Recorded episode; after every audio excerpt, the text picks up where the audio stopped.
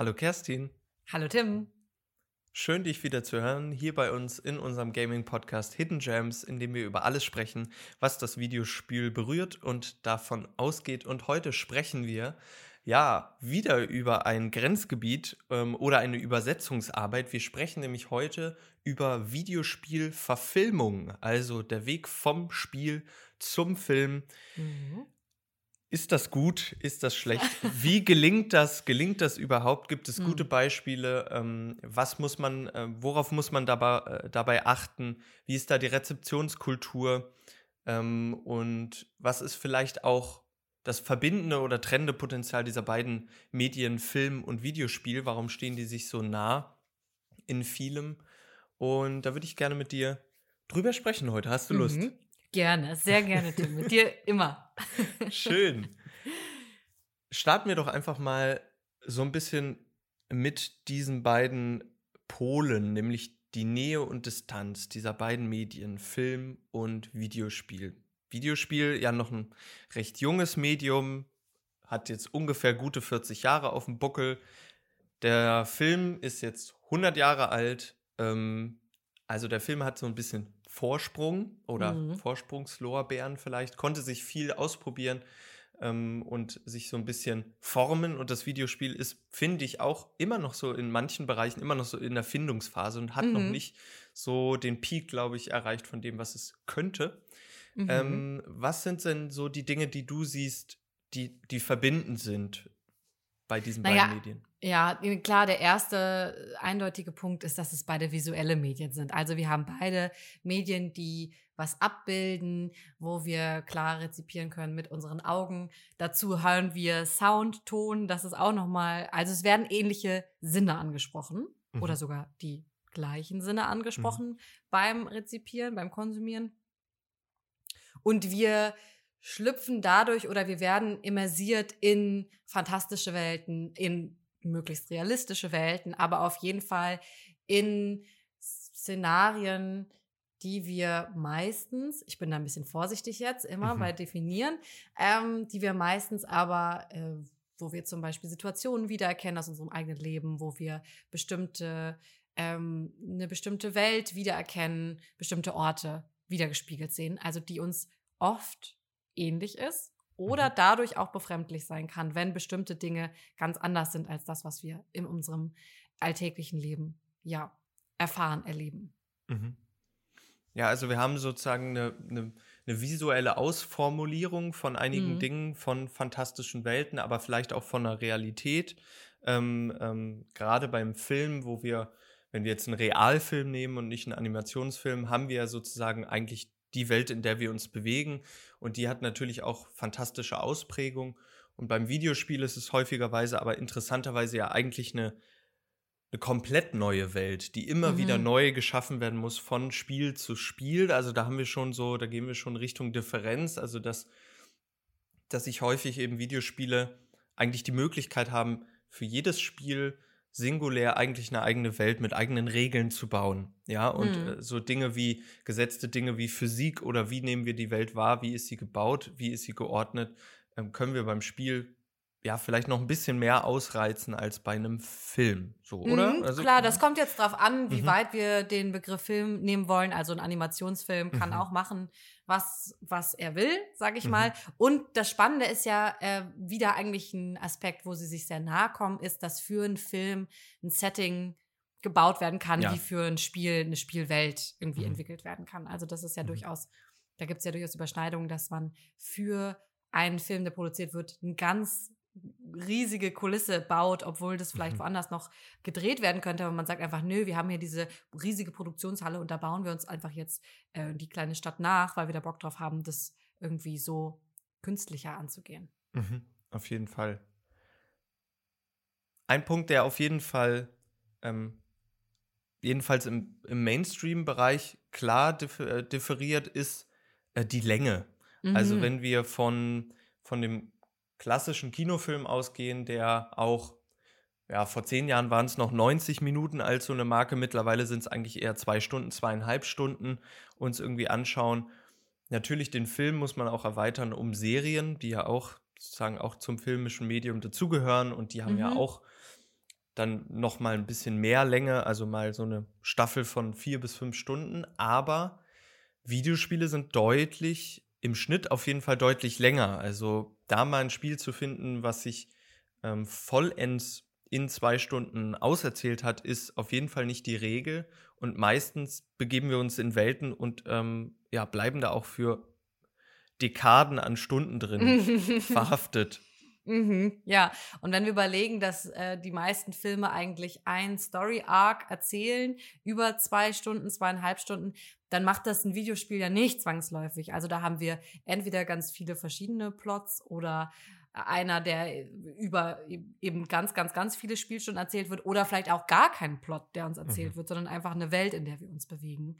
Ähm, also auch da nochmal der Unterschied wie narrativ ist das Medium eigentlich? Oder wie sehr ist es auf ähm, eine Erzählung angelegt? Ja, ja. Mhm. Und da wird, wird dem Spiel ja häufig sozusagen, äh, wurden ja, gerade als es groß geworden ist, so ein bisschen Vorschusslorbeeren äh, ins Nest gelegt und gesagt, das, das Spiel ist jetzt das neue narrative Medium und das muss mhm. jetzt ganz neue Wege finden zu erzählen. Und daran, das werden wir auch gleich noch ein bisschen abklopfen, krankt es auch so ein bisschen im, in Bezug auf Storytelling, dass es da noch nicht das richtige, den richtigen Maß oft gefunden hat, weil es eben oft Geschichten, so mein Empfinden, Geschichten erzählt, so, so eine Rahmenerzählung sozusagen einbaut in diese offene Welt, aber eigentlich mhm. mit mit dieser Interaktivität und auch der Tatsache, dass wir uns frei bewegen können, Multilinear Multilinearität ähm, erzählen können, oft nicht so ganz produktiv umgeht, wie wenn wir halt eine fertige Geschichte in einem Film erleben, die fertig geschnitten ist und die wir einfach sozusagen konsumieren. Ähm, mhm. Genau, die eine ganz andere Dramaturgie auch ja, verfolgt genau. eine sehr klare Dramaturgie, wo wir genau wissen, okay, jetzt ist genau dieser Punkt in der Geschichte erzählt worden, der führt jetzt konsequenterweise zu der und das baut darauf auf. Und wenn wir sagen, im Spiel kannst du dir selber aussuchen, ob du erst links gehst oder rechts, dann siehst du andere Dinge, dann kriegst du andere Hinweise zuerst, dann passiert vielleicht was anderes oder du verpasst sogar was, mhm. was vielleicht wichtig für die Story wäre oder für den Hinterbau. Und auch dieser Punkt, das ganz wichtige Stichwort, was du angesprochen hast, Interaktion, ja, oder mhm. Interaktivität, die du eben im Spiel hast, die du so nicht oder, naja, nicht so einfach übersetzen kannst im ja. Film. Ich glaube, auch da können wir gleich nochmal über ein, zwei äh, Beispiele ganz kurz anreißen, mhm. wo das versucht wurde, eine mhm. Interaktivität im Film zu erzählen, was natürlich im Spiel ganz anders funktioniert, weil darauf das Medium eher angelegt ist.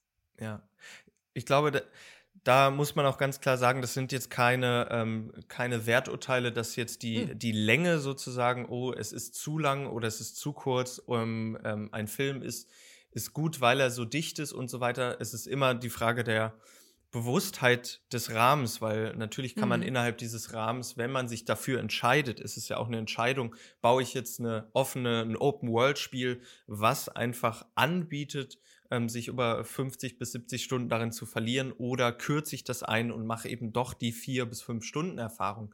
Das ist natürlich offen und da liegt dann im Ende die Qualität an den AutorInnen, die sich dafür entscheiden, äh, welchen Weg gehe ich und gehe ich den ganz, ganz bewusst irgendwie. Mhm. Genau, und welches Medium wähle ich eigentlich? Und deswegen ist es, glaube ich, so spannend, wenn wir darüber reden, wie wird ein Spiel in, zu einem mhm. Film? Also was sind eigentlich die Gedankengänge? Was muss man eigentlich überlegen? Was fällt weg und was gewinnt es durch diesen Wechsel zum Medium? Mhm. Und das muss sich irgendwie die Waage halten. Ne? Also das ist jetzt, glaube ich, der spannende Punkt, ob wir das noch rausfinden. Gibt es ein gutes Beispiel dafür, wo, wo das aufgegangen ist? Ja. Da kommen wir gleich zu. Ich würde noch mal kurz sagen, spannend ist, dass sich diese beiden Medien ähm, immer wieder berühren und überschneiden. Ähm, natürlich auch in Hinblick darauf, dass sich Videospiele immer weiter Richtung Fotorealismus entwickeln. Mhm. Ähm, wir haben sowas wie Motion Capture, äh, was jetzt gerade in den letzten Jahren äh, immer mehr an Popularität gewonnen hat oder als ja, eigentlich als Grundfeste für eben gerade Spiele im AAA-Bereich, also in einem sehr hoch, hoch budgetierten Bereich, mhm. in dem hm. dann sozusagen echte Schauspieler, also SchauspielerInnen, bekannte SchauspielerInnen ähm, in Spielen auftauchen und eben auch sichtbar auftauchen als sie als SchauspielerInnen, natürlich als Figuren, die sie spielen, wie in einem mhm. Film, aber eben auch damit geworben wird. Jetzt ein ganz, ganz großes Beispiel war Keanu Reeves in Cyberpunk, der, mm. der sozusagen dann äh, auf einer E3-Präsentation auftauchte und das natürlich nochmal den Hype-Train nochmal einen Gang zulegen lassen hat. Mhm.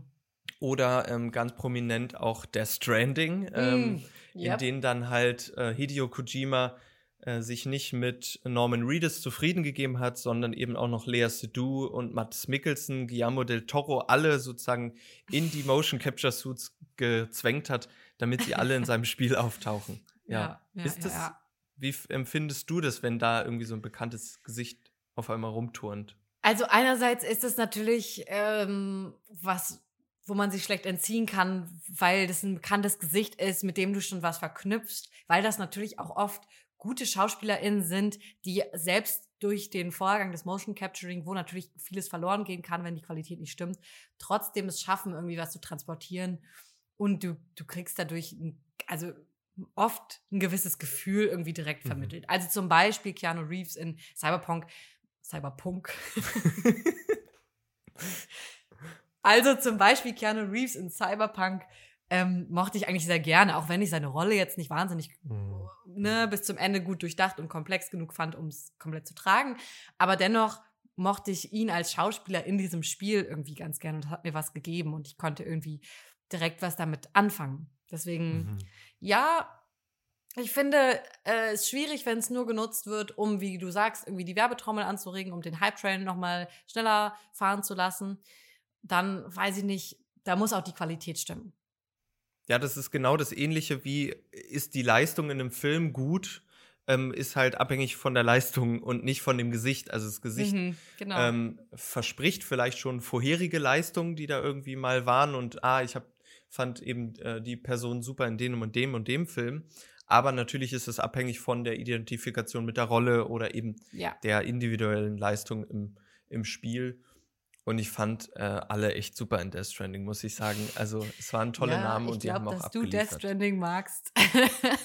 und du Das ist nicht. mittlerweile angekommen. Ja, genau. Aber wie du sagst, es hat ja ganz viel auch damit zu tun, wie sind die Rollen angelegt, wie sind die mhm. geschrieben, die Texte und so. Und ähm, wenn der Text scheiße ist, dann ist es wie beim im Film, ist es genauso wie im Spiel, dann kann auch eine ja. richtig, richtig gute Schauspielerin, ein guter, richtig guter Schauspieler da jetzt nicht mehr nee. das Allerbeste rausholen. Ja. Noch ein äh, letzter kleiner Punkt zu einem ähm, Element, was im Spiel schon ganz, ganz lange verwendet wird, was eigentlich sozusagen eigentlich ein filmisches Element ist. Und wenn man es äh, sich anschaut, äh, man denkt, oh, das ist sozusagen ein, ein Nicht-Spiel, sind sogenannte Cutscenes. Also hm. es gibt oft Momente im Spiel, in denen sozusagen klare, äh, vielleicht handlungstragende Situationen ähm, geschaffen werden oder ähm, einfach man kurz mal zum Zuschauen verdammt ist, indem man nicht sozusagen interagieren kann und indem etwas passiert, was ich, dem ich zuschaue und das ist auch genreübergreifend ähm, der Fall. Und das gibt es eigentlich schon lange. Also es gibt es eigentlich schon seit Beginn des Mediums. Ähm, und auch die Inszenierung äh, von diesen Spielen, gerade gerade im Action-Bereich, im Action-Adventure-Bereich, ähm, nehmen wir mal ein Uncharted zum Beispiel, mhm. ähm, äh, so das Action Indiana Jones-like ähm, überhaupt. Und da ist natürlich halt so Dinge wie Kamerafahrten oder äh, Verfolgungsjagden. Also gerade so actionreiche Szenen sind dann natürlich in der Tradition, ähm, in der filmischen Tradition auch verhaftet mhm. oder in der Art und Weise, wie, wie solche, solche Szenen ähm, inszeniert werden, auf jeden Fall. Absolut. Und wir erleben ja auch immer öfter in den letzten Jahren immer wieder, dass, Film, äh, dass Spielen vorgeworfen wird, sie wären zu cineastisch und zu mhm, filmisch mhm. und zu wenig Spiel. Also wenn wir zum Beispiel an Detroit Become Human denken, dann mhm. ist das ein Vorwurf, der ganz oft laut geworden ist, dass da zu wenig Spielmechaniken drinstecken oder zu viele Quicktime-Events passieren. Also, dass du einfach nur einen Button drücken musst in der richtigen Zeitvorgabe, damit es irgendwie weitergeht und das, das vielleicht nicht ausreicht. Und ich denke, das ist total schwierig, das pauschal abzutun, als das ist nicht Spiel genug. Also sowieso mhm. die, diese elendige Diskussion, was ist ein Spiel und was nicht, da müssen wir jetzt nicht wieder einsteigen. Aber ich denke, dass das alles Mittel sind, um Ja. eine Geschichte zu erzählen oder um ein Spiel spannend zu machen. Und man muss bei jedem Spiel abwägen, ist das da das richtige Mittel? Wie oft setzt man das ein? Und wie sehr kann man Potenziale ausreizen? Und wann sagt man aber auch, nee, da muss jetzt ein bisschen mehr passieren und ein bisschen weniger? Keine Ahnung. Ja. Ja, in diesen Diskussionen wird häufig so eine äh, Interaktivitätsmatrix äh, bemüht, die aber Mhm. die einfach gar nicht fassbar ist. Also Ja. wie interaktiv ist ein Spiel? Eigentlich ist ein Spiel interaktiv oder nicht, sozusagen. Da gibt es Mhm. eigentlich jetzt keine Abstufung. Und das ist dann auch die gefühlte Involviertheit, die aber bei einem Film genauso sein kann. Ich kann bei einer, von einer Story oder bei, von einem Charakter richtig moved sein und richtig Mhm. äh, mitfühlen. Ähm, aber es ist nicht interaktiv. Ich kann aber auch ein Spiel spielen, ähm, selber spielen, ähm, aber bin total abgestoßen von den Leuten und check nicht, was die machen und so. Also das ist ja, Ja. auch wieder eine Sache von Identifikationspotenzialen, die ein Spiel oder ein Film eben beide anbieten. Ja, jetzt haben Ja. wir so ein bisschen darüber gesprochen und jetzt lass uns doch mal einsteigen in diese Übersetzungsarbeit. Spiele Mhm. werden zu Filmen. Ähm, wie fing das eigentlich an und wa ja, wie ging das los? Ja, also ich glaube, die erste Videospielverfilmung war ja eigentlich Super Mario Bros. 1993, der so den ganzen, das ganze Karussell äh, angeschoben hat. Und der ja der absolute Quark war. Also, wenn man sich da mal so ein paar Szenen draus anguckt, äh, was man noch so auf YouTube findet, dann merkst du, es ist halt nicht so einfach, aus einem 2D-Plattformer, Jump-and-Run-Game mit einem kleinen Klempner, der Pilze ähm, isst und auf kleine Monster draufspringt, einen Zwei-Stunden-Film zu machen. Ich meine, was erzählst du denn da? Was willst du denn da erzählen?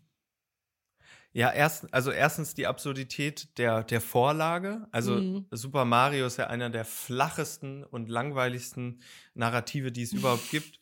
Ein Klempner rettet eine Prinzessin, so wie der Wow. Damsel in Distress. Wow. Mhm. Ähm, eines, äh, erstes Problem, zweites Problem ist so ein bisschen bei dem Film, dass es, also, es so ganz viel, ähm, also Filmtropen oder Narrative der Zeit oder eine Ästhetik anspricht in den 90ern. Es hat mich so, ich habe den Trailer mir nur angeguckt und Mhm. dachte so voll an so Men in Black und Teenage Mutant Ninja Turtles. Es ist so ganz viel in der Mhm. Kanalisation und so düster und gritty und, äh, und dabei aber so weird, also ganz Mhm. weirder Humor, was dazu Ja. geführt hat, dass es dann damals total gefloppt ist, aber Mhm. jetzt ähm, krasses Meme-Revival hat. Weil es so Ja. wacke Dialoge hat und so. Ja, Mhm. ja, ja, ja, absolut. Und da muss man sich doch fragen, wenn die so gefloppt sind, ne, warum wurden sie trotzdem weiter produziert oder warum hat sich dieses ähm, Schema von Game zu Film noch gehalten? Ne? Das ist ja irgendwie total spannend. Ja, ich glaube, es, es ist vielleicht relativ einfach zu beantworten, dass es dann doch einfach da haben wir wieder Franchising. Also Mhm. einfach ein Phänomen, was medienübergreifend einfach das Ding schon, also schon oft war und halt jetzt, also gerade jetzt ja einfach das Ding ist, dass man aus, aus einem Universum alle Schablonen nimmt und alle Medien nimmt und das Mhm. sozusagen wirklich wie die Kuh im Schlachthof wirklich jedes Teil dieser Kuh auch verwerten will und am besten diese Kuh noch klont, um dann sozusagen aus dem Klonmaterial noch irgendwas rauszu, zu, äh, rauszunehmen. Wow. Ja, also Ja. äh, würde ich es jetzt mal polemisch überspitzen. Und ich glaube, deswegen ging es auch weiter, aber es war auch, also Super Mario Bros. war so das Ding. Dann kam noch so ein Mortal Kombat-Film, 95 raus. Auch super weirder Trash. Zwei Tekken-Filme. Zwei Äh, Tekken-Filme. Auch da wieder sehr beeindruckend, weil Mortal Kombat und Tekken sind jetzt beides auch wieder keine Spiele, die so eine, eine Story anbieten. Wo du so wirklich doch als Drehbuchautorin da stehst und denkst, was soll ich denn jetzt machen? weil ganz ehrlich, die Menschen, die Mortal Kombat oder Tekken spielen, die haben also wenn du denen erzählst, ja, wir machen dann einen Film draus, dann haben die ja wahrscheinlich auch gewisse Erwartungen und die kannst du ja nur enttäuschen. So. Weil entweder du bietest nicht genug Fanservice, nimmst also nicht genug Details aus den Spielen mit in deinen Mhm. Film, dass die Hardcore-GamerInnen da sitzen und sagen, ja, geil, genau so ist es nämlich im Spiel. So. Mhm. Oder äh, du bietest nicht genug für die Menschen, die das vielleicht noch nicht gespielt haben, die vielleicht ja auch deine Zielgruppe bedienen und, und sagen, hä, nee, ich habe keinen Bock auf diese kleinen Details und diese, diese Geschichten, mit denen ich überhaupt nichts, oder die Referenzen, mit denen ich überhaupt nichts anfangen kann. Mhm. Ich hätte gern irgendwie eine coole Story in dem Universum, einen guten Überbau. Und auch das, ja, wie gesagt, wie willst du das bei Tekken leisten? Voll.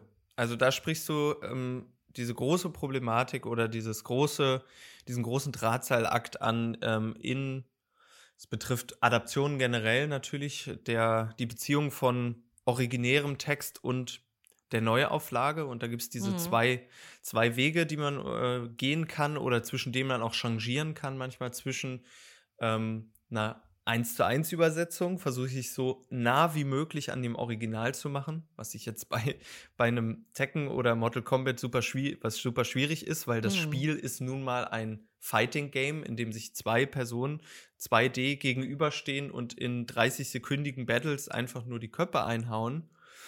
Ähm, oder versuche ich da aus der sogenannten Lore, also eine Lore ist, ist ein Begriff auch aus, aus dem Gaming, oder? Kommt mhm. auch daher und bezeichnet sozusagen die, die Welt und die Hintergrundgeschichte, also das Universum, was miterzählt wird, ja, weil natürlich diese Figuren äh, auch eine Vorgeschichte und, äh, und irgendwo hergekommen sind, sozusagen, mhm. ja, nicht nur mhm. aus dem Ei geschlüpft. Ähm, oder genau, erzähle ich jetzt so eine Geschichte, die auf der Lore basiert. Und das ist ganz, ganz schwierig, diesen Drahtseilakt ähm, richtig zu machen. Ja, absolut, weil auch genau da muss man sich ja die Frage stellen, wenn ich das Spiel gespielt habe, zum Beispiel jetzt Uncharted, ja, habe mhm. ich gespielt, ich habe genau diese Szenen schon mal miterlebt, keine Ahnung, ich bin schon mal da gibt es ja die Szene, wo du aus dem Flugzeug hängst mit deinem ganzen Cargo, mit der ganzen Ladung und du musst jetzt über da, da drüber springen und auch noch auf Leute ballern und wieder ins Flugzeug zurückkrabbeln. Das heißt, du hast das vielleicht schon selber gespielt, du hast es mitgefühlt und dann kriegst du im Kino genau diese Szene nochmal serviert. Aktiviert dich das nochmal? Fühlst hm. du da mhm. nochmal sowas? Oder ist es eher eine, also bringt dich das zurück in diese Stimmung?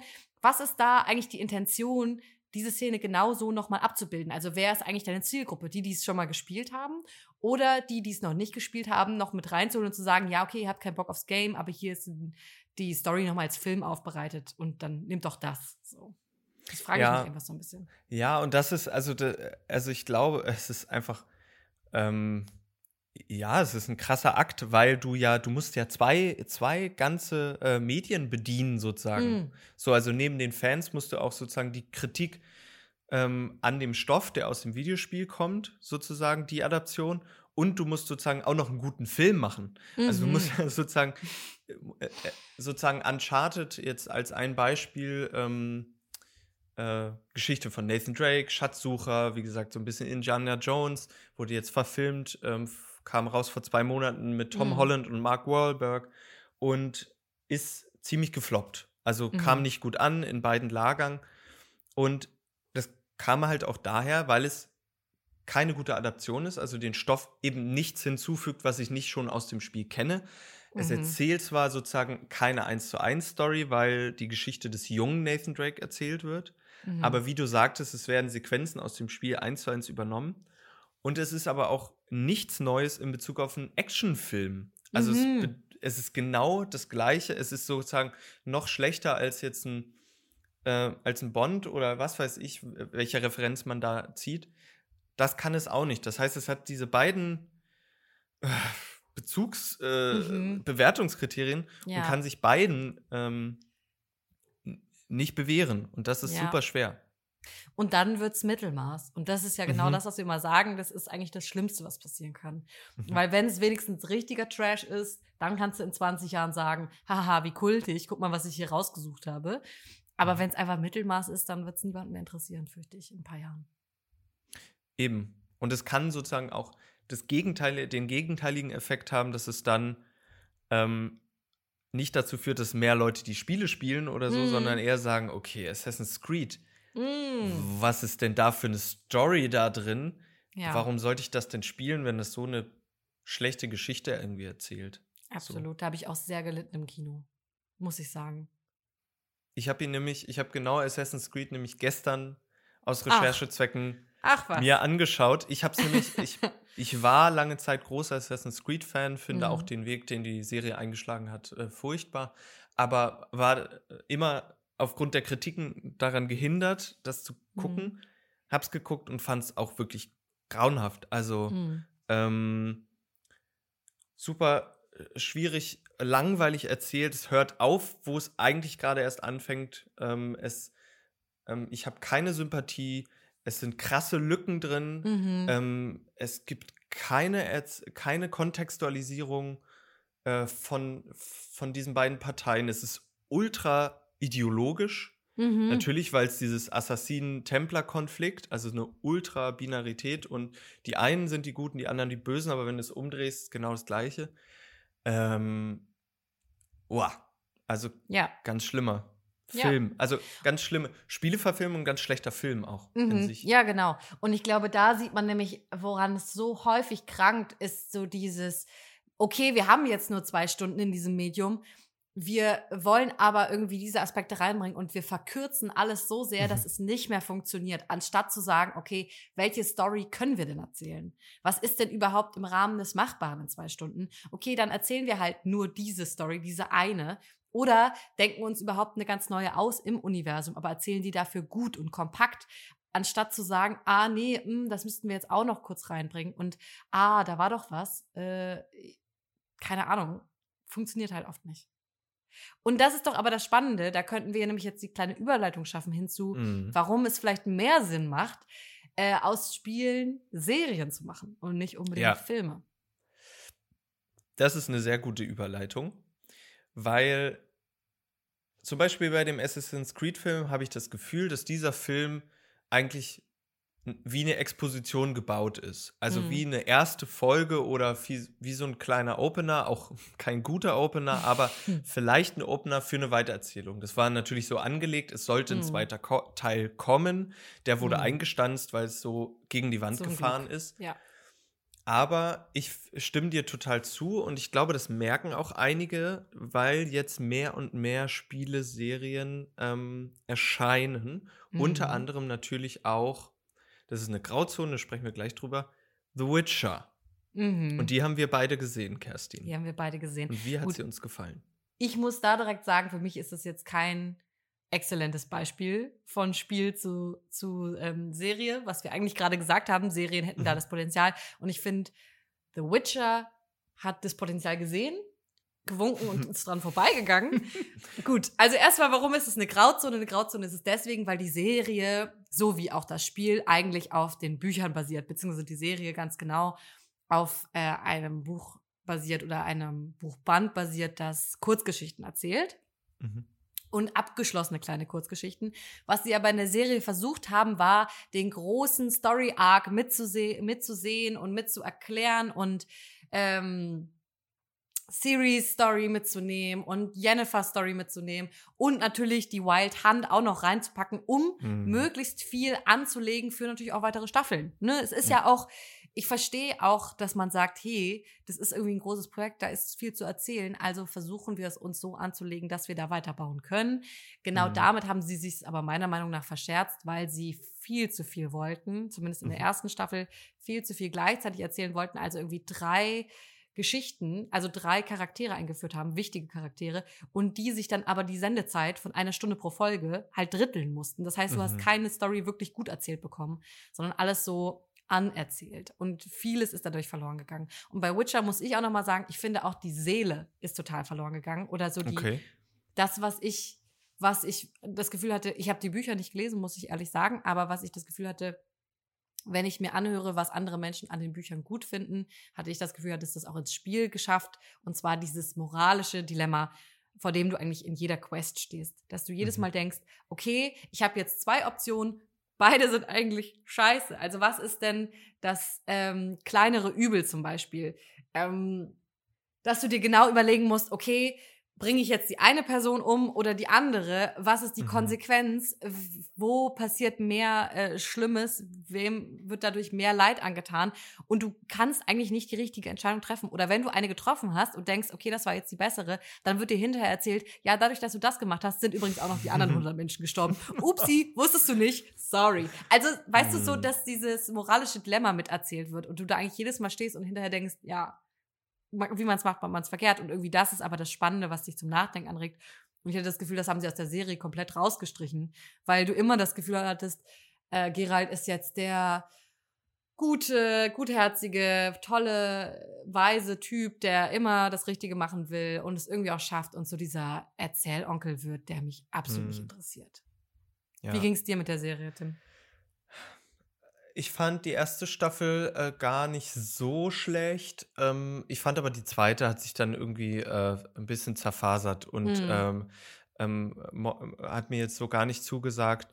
Ähm, ich fand es interessant, dass es ähm, sehr humorig, also es hat so ein bisschen den latenten Humor aus den Spielen schon Mhm. gerettet. Also, dass es eben auch nicht so ein komplettes, düsteres Spiel ist, äh, eine düstere Serie ist. Mhm. Ähm, aber ich würde dir völlig zustimmen, dass eben genau dieser Impact und diese Entscheidungen und die Konsequenzen, eben weil es eine Serie ist, so verloren gegangen ist. Und ich da auch einfach, ähm, ja, diesen fertigen, grimmigen, wie du sagtest, Erzählonkel irgendwie vorgesetzt bekommen, äh, bekomme und der, bei dem ist es mir dann egal, ob er jetzt den oder den noch sozusagen über die Klinge springen lässt. Und ja, Ja. das fand ich so schade. Und ich, ich hatte es auch so ein bisschen das Gefühl, es kam zu so einer Zeit, wo alle mega angepisst waren von der achten Staffel von Game of Thrones. Mhm. Und dann war es so ein bisschen der perfekte Lückenfüller. Ah, jetzt Mhm. neues, neues Popcorn-Food. Ähm, und es war auch eine überraschende Popularität. Also selbst die Mhm. MacherInnen äh, waren überrascht und hatten auf einmal einen Paycheck von Netflix für die zweite und äh, bis fünfte Staffel auf dem Konto, weil die Mhm. erste so gut war. Und ja, ich weiß nicht. Ich fand es nicht so Mhm. fulfilling. Nee. Was ich aber mehr fu- fulfilling fand, war Arcane. Mhm. Tatsächlich. Ich finde, Arcane ist ein Beispiel, wo das sehr gut gelungen ist, aus einer Spielevorlage eine Serie zu machen. Das mag aber auch daran liegen, dass die Spielevorlage League of Legends ist und nicht, weil es League of Legends ist, sondern weil das Hm. Spiel an sich eigentlich ja ähnlich wie Tekken, müsste man jetzt sagen, hatten die beiden das gleiche Potenzial, aber einfach kein Narrativ im Spiel eingebaut eigentlich bietet. Also, dass du jetzt ähm, da irgendwie ein großes Narrativ erzählt bekommst. Klar, es hat die Lore, es hat diese Hintergrundgeschichte, die ich, während ich das spiele, komplett ausblende, die mir wahnsinnig egal ist und die Mhm. ich auch irgendwo wahrscheinlich nachlesen oder nachgucken müsste, um da irgendwie berührt von zu werden. Aber sich die Serie gesagt hat, na komm, aber wir nehmen was davon und wir nehmen die Charaktere, die durchaus spielbar sind im Game und deren Geschichte erzählen wir jetzt. Und deren Geschichte Ja. erzählen wir jetzt aus mehreren Perspektiven und relativ komplex, vielschichtig meiner Meinung nach und in einem wahnsinnig tollen Artstyle. Ja, und ich glaube, der, also der Artstyle ist auch einer mit der gewichtigsten Qualitätsmerkmale. Ich finde die Mhm. Geschichte auch gut und auch gut erzählt. Wir sind uns da beide einig, dass es zwei Folgen kürzer hätte sein können. Mhm, ja. Ähm, aber der Artstyle ist so ein bisschen, also auf jeden Fall das, was mich äh, an der Stange gehalten hat und gesagt hat, das schaue ich mir weiter an, weil es ähm, wirklich meine Sehgewohnheit, ähm, also echt, ich schaue nicht, ich kenne mich nicht viel im Animationsfilmbereich aus, Mhm. muss ich auch ehrlich gestehen, deswegen kann ich es darin nicht einordnen, aber es hat mich dahingehend geflasht und hat auch ähnlich gut funktioniert wie bei Spielen, die einen äh, intriguing Artstyle haben, also wo ich Mhm. denke, das macht schon in sich sozusagen in, in, in, in der Grundstimmung, in der Atmosphäre, im, im Style irgendwie, da steht eine kreative Setzung dahinter, die äh, abweicht von der Norm. Und Ja. äh, das finde ich, es muss natürlich auch delivern mit dem Inhalt, aber Mhm. das zieht mich erstmal mehr rein und macht mich interessiert. Und ähm, ja, ich, ich fand es auch überraschend und eben gerade überraschend, weil ich ein ganz anderes Bild von League of Legends hätte, Mhm. habe, weil ich, ich kenne nur das Spiel und nicht die Geschichte, die Lore dahinter und dachte so, oh, das Spiel mag ich überhaupt nicht, es ist nicht meins, Mhm. aber anscheinend steckt da doch was dahinter. Vielleicht das ist jetzt oder die ja, Frage, da kann man Frage. jetzt drüber diskutieren, weil wie gesagt, mir ist die Lore komplett wurscht, ja. Mhm. Man kriegt das immer manchmal, also man kriegt das schon mit, wenn irgendwie neuer Champion released wird und du kannst dann irgendwie deren cinemastischen, ähm, cineastischen und du kannst dann deren cineastischen Trailer irgendwie dir reinziehen und du kriegst dann irgendwie erzählt, dass Sari auch in Zorn aufgewachsen ist und irgendwie da jetzt ihre Elektrizität durch ihren Körper durchschießt, whatever, und damit die bösen Gangster irgendwie von, vom Leib hält. Aber das ist mir vollkommen Wurst. Also sind wir mal ehrlich, wenn ich das spiele, ist es mir egal. Und umso überraschter war ich dann, dass sie doch eine Basis gefunden haben, auf der sie eine Geschichte erzählen können. So, damit habe ich einfach gar nicht gerechnet. Die Geschichte an sich hat mich jetzt nicht wahnsinnig, finde ich nicht weltbewegend, sage ich mal. Ne? Ist eine okaye Geschichte, aber die Inszenierung, die war einfach sehr, sehr gut. Und ich hatte auch das Gefühl, und das ist mir erst im Nachhinein aufgefallen, dass es einfach nicht so viele Sachen gab, über die ich mich aufregen musste, ja. das vielleicht so zu, ja. zu fassen. Also ich hatte das Gefühl, sie haben es so geschafft, einige Fallen zu vermeiden. Also zum mhm. Beispiel nicht so die Haut drauf Tropes rauszuballern, so, mhm. Mhm. sondern Charaktere ein bisschen vielschichtiger anzulegen. Ja. Ja. Und da wird es jetzt, wie du sagtest, so ein bisschen tricky, ähm, da jetzt wirklich rauszufinden, was kommt woher. Also diese mhm. Qualität, wo kommt die her? Weil einerseits, du weißt es mehr, aber es gibt sozusagen dieses Fundament ist nicht komplett jetzt sozusagen dazu gedichtet, sondern das Fundament war schon in dem Spiel angelegt und sie haben jetzt eben einige Dinge natürlich noch weiter erzählt, ausgebaut, ähm, interessanter gemacht ähm, und dazu gesetzt mhm. und natürlich auch ähm, waren da anscheinend äh, WriterInnen am Werk, die ja, die einfach Lust hatten, äh, also die einfach ihren Job gut machen. Mhm. Und mh, mm, da ist jetzt sozusagen das große Spannungsfeld, weil das ist mir ehrlicherweise auf, aufgefallen und da würde ich jetzt nochmal generell in die Show Notes verweisen. Ähm, da sind nochmal einige Links und ein, Einordnungen zu diesem Thema ähm, auch ein paar Rezensionen zu Arcane zum Beispiel äh, dabei. Ähm, auf einen Artikel von Eike Kramer, der nämlich äh, die polemische ähm, Überschrift aufgemacht hat: Stories in Videospielen sind nur Ballast. Das ist jetzt mhm. ein Riesenthema, was man damit aufmachen könnte, aber es geht vor allem auch daran, ich habe das am Anfang der Folge gesagt, ich habe das Gefühl, dass storytechnisch in Spielen auch noch nicht das ausgelebt wird, ähm, was, was eben möglich ist, diese mhm. Potenziale mhm. ausgeschöpft werden, äh, das Bewusstsein über eben diese Multilinearität, die möglich ist. Ähm, aber natürlich auch, weil es, wie du sagtest, wahnsinnig schwierig ist, das SpielerInnenverhalten vor, vorherzubestimmen, also diese mhm. Balance mhm. zwischen Freiheiten lassen, aber dann doch die richtigen Informationen so zu verteilen in der Welt, dass ich sie ähm, auch bekomme und nicht dann irgendwas ver vergesse. Mhm. Mm, aber wie wir auch in der Female Storytelling Folge rausgefunden haben, dass viele, viele Spiele noch auf sehr ja, altbackenen, misogynen Füßen ähm, mhm. stehen. Und das Problem ist, wenn sich Filme dazu entscheiden, das zu adaptieren, relativ mhm. nah, kommen eben solche langweiligen Filme wie Assassin's Creed raus, zum Beispiel. Ja. ja. Das und ich glaube, man merkt auch, oder ich habe das Gefühl, ich äh, nehme das wahr, wenn ein Film dafür da ist, zu franchisen, die Marke mhm. weiter auszunehmen, so wie ich das Gefühl habe, bei Assassin's Creed war es der Fall. Oder mhm. wenn man das Gefühl hat, okay, da sind jetzt Menschen am Werk, die so Bock haben, neue Geschichten zu erzählen oder die auch irgendwie eine Leidenschaft für das Source Material haben und daraus mhm. jetzt was zu bauen, weißt du? Also, mhm. es ist natürlich schwierig aus unserer RezipientInnen-Position das einfach so zu behaupten, öh, da ja. waren jetzt keine Menschen am Werk, die da Bock drauf haben. Aber ja. oftmals sieht man es ja dann doch, wenn es einfach nur recht passable, recht mittelmäßige Filme sind. Irgendwie hatte da einfach keiner Bock, sich was Originelles auszudenken und da, keine Ahnung, ein bisschen origineller zu adaptieren. Mhm. Ja, erstens das und ich würde jetzt dann doch mir halb widersprechen. Mm, in dem gerne. Sinne, dass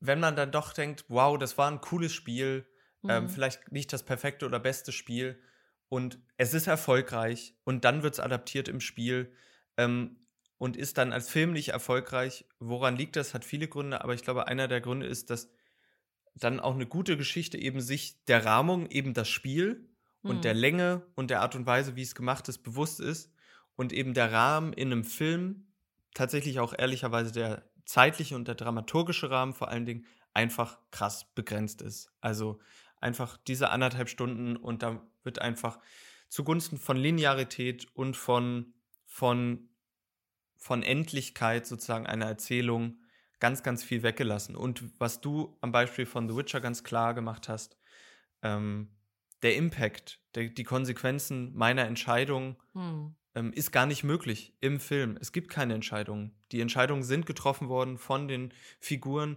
und nicht ich kann entscheiden, welche, welcher Weg gegangen wird.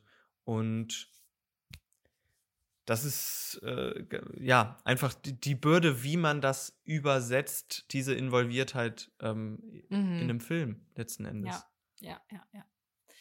Und ich glaube, wenn ich das persönlich beantworten müsste, würde ich oft dafür plädieren, macht es bitte nicht, nehmt nicht die Story und versucht es nochmal als Film zu machen, sondern überlegt euch, wie ist die Welt, was lässt sich da noch erzählen, welche Prämissen, welche Regeln, Codes in dieser Welt finden wir spannend, Mhm, mhm. wie kann ich damit nochmal eine Geschichte erzählen.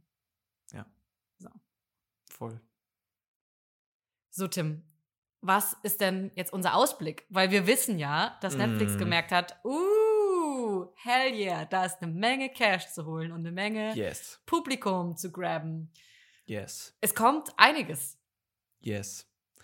Und einiges, was, äh, was, also, wo ich dir einfach mal, also, ich glaube, The Last of Us, die Serie, Mhm. die jetzt gerade von HBO ähm, in Produktion ist mit Bella Ramsey und ah, ich habe seinen Namen vergessen, auch Mhm. äh, zwei Game of Thrones Stars. Ich glaube, sie wird einfach floppen, weil Mhm. weil eben The Last of Us war als Spiel ähm, eben gerade durch diese emotionale Involviertheit gut, aber wenn man, wie gesagt, den Plot runterbricht, ist es Mm. halt Walking Dead in Wack. Äh, Mhm. und selbst Walking Dead war meines Erachtens nicht gut. Mhm. Und äh, da, da bin ich super gespannt, was sie da machen. Und sie wollen Mhm. ja das Spiel auch adaptieren, sehr, sehr nah. Und Ja. dann denke ich, why? Genau, was Keine du sagst. Ahnung. Warum diese, äh, warum? So. Ja. Das, da würde ich dir beipflichten. Ich glaube auch, dass das kein großer Erf- Erfolg wird, denn es ist dann im Endeffekt einfach noch ein Zombie-Film. Also, Mhm. weil was das Spiel ja gemacht hat, war zu sagen, okay, wir sind in der Zombie-Apokalypse, aber du kannst nicht einfach wild um dich ballern, sondern du Mhm. musst schleichen, du musst craften, du hast nicht viel Munition. Und wir haben auch noch irgendwie die menschlichen Schicksale, die passieren. Aber als Film, pff, uninteressant. Ja. Ja. Und genau das Gleiche frage ich mich, warum zur Hölle will Dwayne The Rock Johnson It Takes Two verfilmen?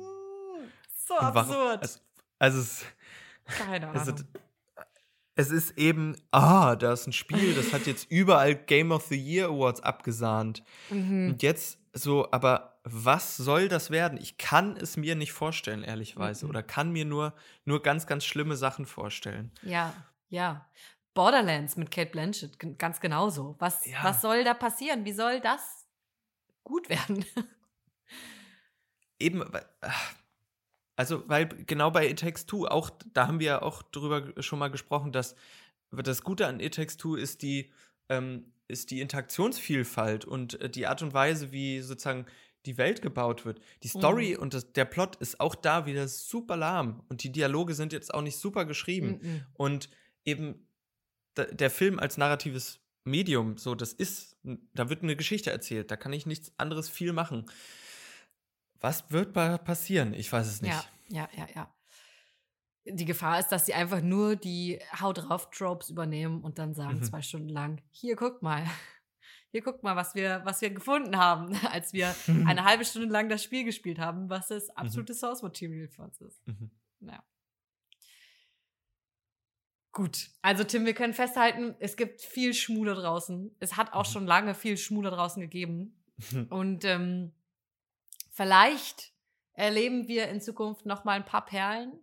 Dadurch, Mhm. dass einfach Serien als Medium immer beliebter werden. vielleicht auch nicht. Also wahrscheinlich wird es so weitergehen, dass die, die große Masse un, unbrauchbar oder auch längst nur recht passabel wird und dann haben wir Mhm. immer wieder ein, zwei Perlen dabei, über die wir uns sehr freuen werden. Ja, ich glaube, da, das müssen wir so anerkennen, dass Mhm. einfach mh, auch da eine haarige Suppe vor uns steht. Und ähm, wir müssen gucken, was, was da eben freuen über die zwei, drei Filme, die dann, die dann Ja. okay sind. Ja. Aber ich, ich, also ich schaue auch einfach, habe ich gemerkt, als ich mir die Liste angeguckt habe an Spielen, die schon verfilmt wurden, habe ich gesagt, Mhm. ich, ich habe wenig geschaut, Ja. weil ich einfach wenig Vertrauen darin habe und einfach merke, ah, also gerade jetzt auch in den 40 Minuten, die wir darüber gesprochen haben, Mhm. da wird einfach viel falsch gemacht. Mal gucken. Ja. Wir werden Das sehen. Oftmals wie das, das Franchise-Spielzeug im Happy Meal. Richtig geil ist es auch nicht. Nee. So. Gut. Mit diesem halbgaren Vergleich Mit diesen laschen beenden wir Pommes. die Folge. beenden wir die Folge einfach, denke ich mal, für heute. Hat mir großen Spaß gemacht, Tim. Ebenso, Kerstin. Bis Gut. zum nächsten Mal. Bis zur nächsten Woche. Tschüss. Tschüss.